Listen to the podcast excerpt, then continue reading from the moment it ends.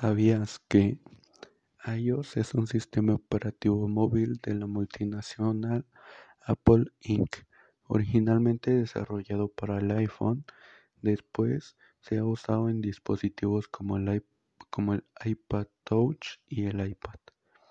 Apple no permite la instalación de iOS en hardware de terceros y la última versión del sistema operativo es iOS 14 lanzada apenas en septiembre del 2020.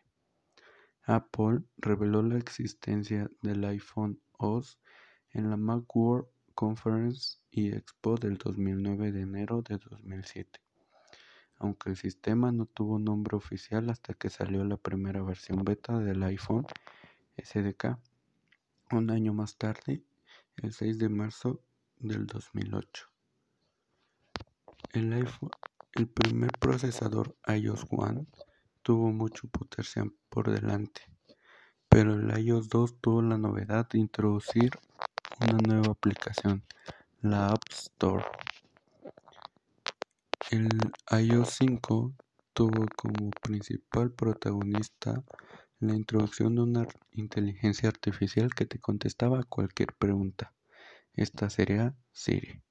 Y así a lo largo de su, historia, iOS ha ido evolucionando hasta el, actual sistema operativo que conocemos ahora. Que tal vez algunas desventajas es que por lo regular tienes que pagar por todo, pero también tiene aplicaciones muy buenas y es muy eficiente a la hora de realizar trabajos y es muy útil en la vida de las personas que tienen iPhone.